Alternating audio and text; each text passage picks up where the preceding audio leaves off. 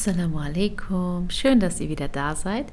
Heute würde ich gerne über das Thema oben, für, oben Mekka, unten Paris sprechen. Ich wollte gerade den anderen Spruch sagen, der eher unter der Gürtellinie ist, und zwar oben für Allah und unten für Abdullah. Hier geht es um das Thema Kopftuch und Frauen, die ein Kopftuch tragen.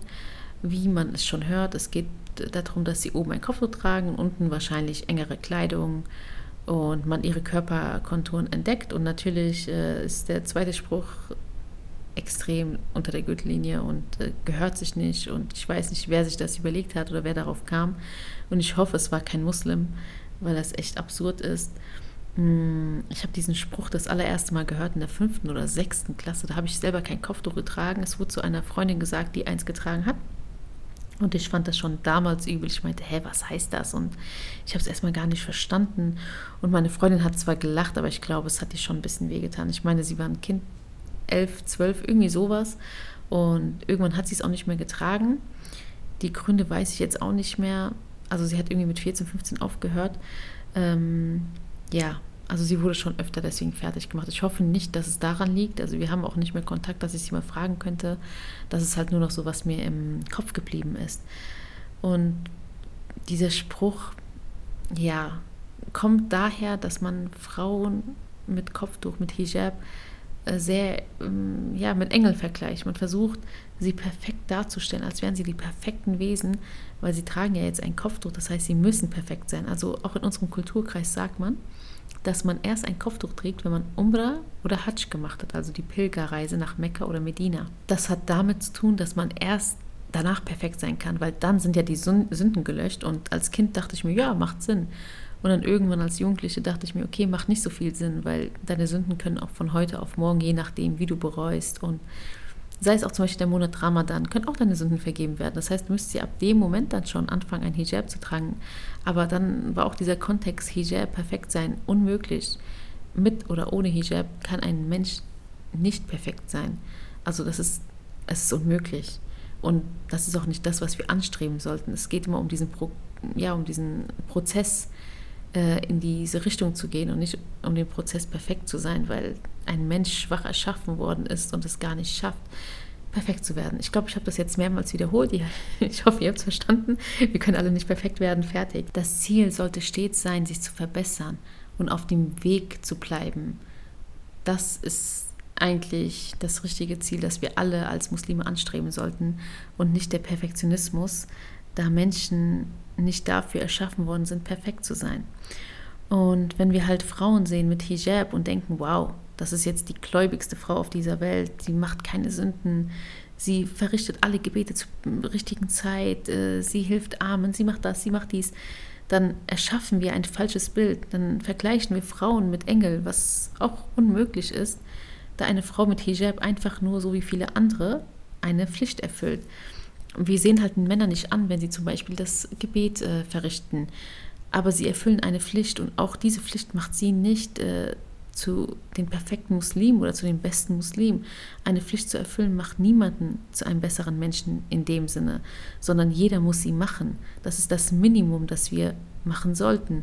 Und natürlich können wir darüber reden, dass es sehr schwer ist, in diesem Land Hijab zu tragen und dass es nicht einfach ist und dass wir es nicht die Norm ist, Frauen mit Hijab zu sehen. Und dass wir deswegen vielleicht denken und sie direkt irgendwie mit Engel vergleichen und denken, sie seien perfekt. Es gibt jetzt viele Gründe, warum es so ist, warum wir so denken.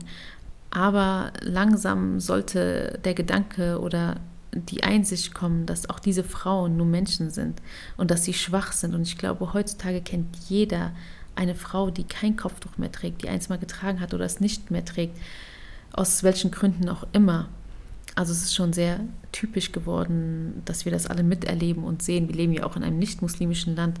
Da fällt das halt natürlich extremer auf, als wenn man in einem muslimischen Land ist zum Beispiel. Und wir müssen daran denken, wie sich dieses Gedankengut von uns auf Musliminnen auswirkt. Und ich bin ja eine.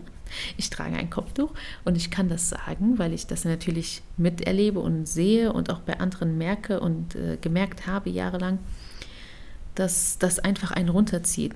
Also ich sage jetzt nicht, in welchem Schritt man ist, ob man gerade angefangen hat mit Hijab, ob man gerade in einem Down ist, ob man einfach diesen Stil jetzt für sich gefunden hat und es so trägt. Es ist jetzt gerade egal, in welchem Status man ist, sondern es geht darum, wie du als jemand, der keinen Hijab trägt oder ein Mann ist, wie sich dein Gedankengut darauf, äh, ja, was dieses Gedankengut mit Musliminnen macht, die eins tragen.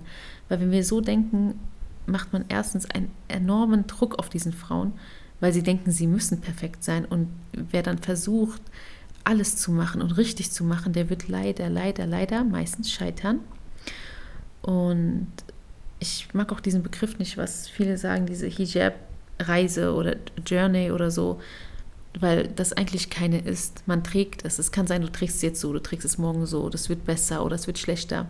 Aber es ist keine Reise. Du machst einfach eine Pflicht und manchmal fällt es dir einfacher, manchmal schwerer. Und das ist menschlich, das ist normal. Man passt sich halt in dieser Gesellschaft manchmal an, weil man irgendwie nicht auffallen will. Und dann gibt es Phasen, wo dir alles egal ist, was jeder sagt und du machst dann einfach dein Ding und ziehst es durch. Das ist alles keine Reise, sondern das ist einfach dieser Struggle, den jeder durchlebt. Ich mag einfach den Begriff nicht. Das wollte, ich wollte das einfach nur kurz mal sagen. Hat eigentlich nicht viel mit dem Thema zu tun. Aber Musliminnen mit Hijab, und das ist überhaupt die Hauptmessage in, diesem, in dieser Podcast-Folge, sie versuchen nur das Richtige zu tun. Sie versuchen, Gott näher zu kommen. Sie versuchen, eine bessere Muslima zu sein. Aber das heißt nicht, dass sie, dass sie die beste Muslime auf der Welt sind. Auf keinen Fall. Und das heißt auch nicht, dass sie perfekt sind, sondern sie versuchen einfach nur dem gerecht zu werden. Und man sollte lieber bedenken, will man eine Frau dazu bringen, dass sie es auszieht? Oder will man sie unterstützen und motivieren, dass sie dabei bleibt oder sich verbessert in dem Sinne, wenn sie vielleicht noch gewisse kleine äh, Lücken hat in ihrem Hijab? Und auch so Sprüche wie ganz oder gar nicht. Also wohin soll das führen? Wie ganz oder gar nicht? Wenn du eine Prüfung hast, äh, für die du lernst und du kannst nicht alles, sagst du dann dir auch selber, ja, ich mache es entweder ganz oder gar nicht. Nein, wahrscheinlich nicht, sondern du versuchst, das bestmögliche Ergebnis zu erreichen. Und so ist es mit Hijab, so ist es mit dem Beten, so ist es mit allem. Also wir, wir kennen ja viele Leute, die wahrscheinlich beten. Und wenn diese, diese Person vielleicht für eine Zeit lang aufhören zu beten, sagen wir dann, das sind schlechte Muslime oder das sind gar keine Muslime und machen sie runter von wegen, wieso betest du nicht, wieso bist du so, wieso das. Lass ganz das Gebet, lass es einfach sein, bete nie wieder weil es ist vorbei. Du bist ein schlechter Muslim. Nein, wir versuchen sie zu motivieren, wir bringen sie zum Gebet und genau so sollte es mit dem Hijab sein. Als erstes sollten Musliminnen die Hijab tragen. Und sagen wir mal, sie tragen lange Kleider, sie tragen Khimar, sollten niemals in ihrem Leben andere runtermachen. Nur weil du gerade in diesem Status bist, nur weil du gerade das trägst, das bedeutet nicht, dass du es in fünf Jahren machst.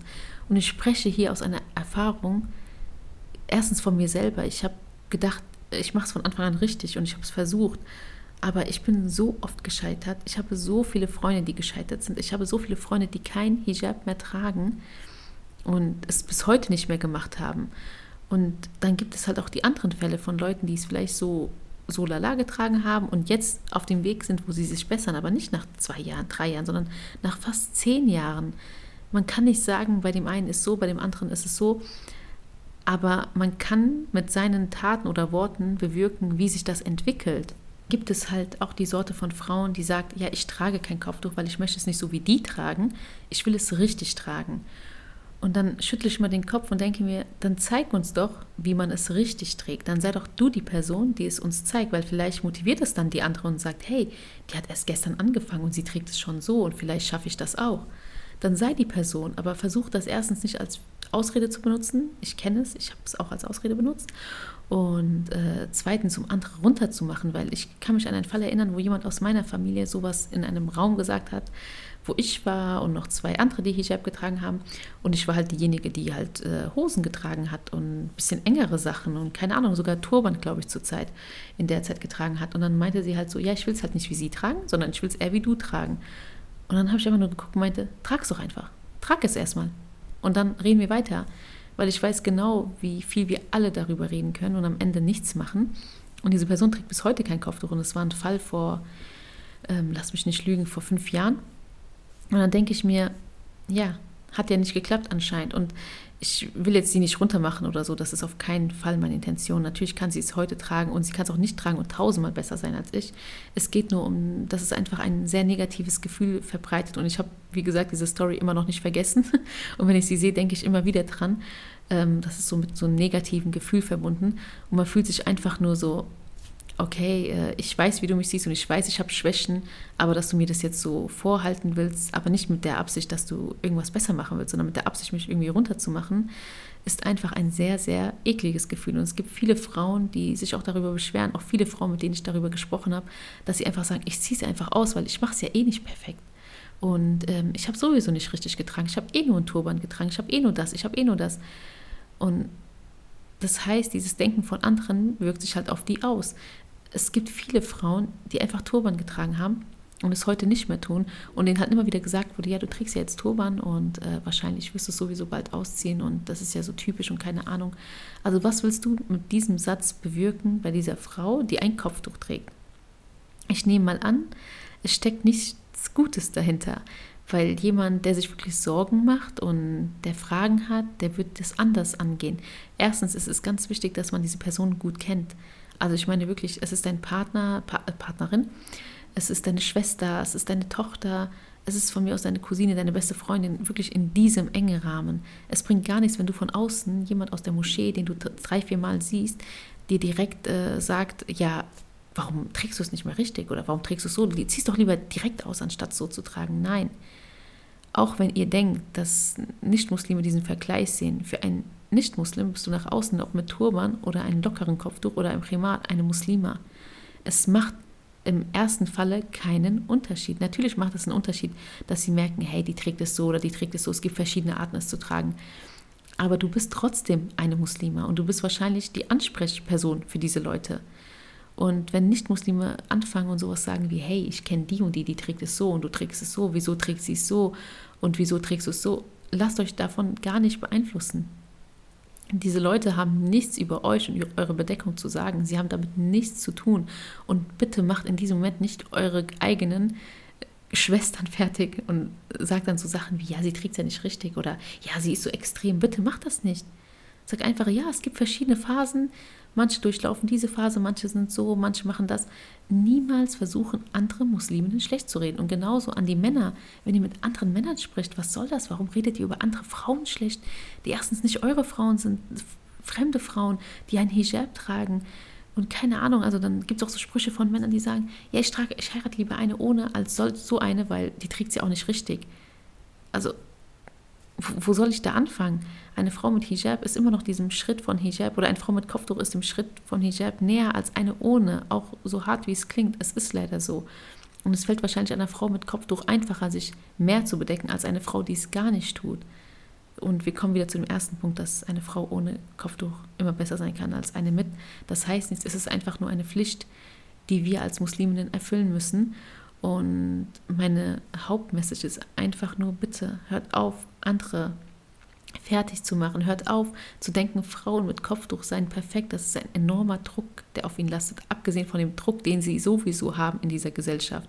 Versucht gegen euch zu motivieren, für den anderen da zu sein, für den anderen einzustehen und nicht vor Nichtmuslimen oder vor anderen euch irgendwie fertig zu machen, runterzumachen und dann am Ende besser dazustehen. Das geht gar nicht. Das ist gar kein Verhalten, was wir als Muslime unterstützen sollten.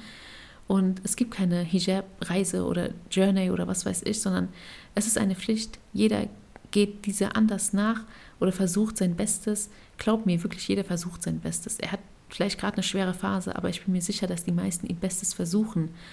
Und dass Frauen, die Hijab getragen haben oder tragen, genau dieses Gefühl kennen.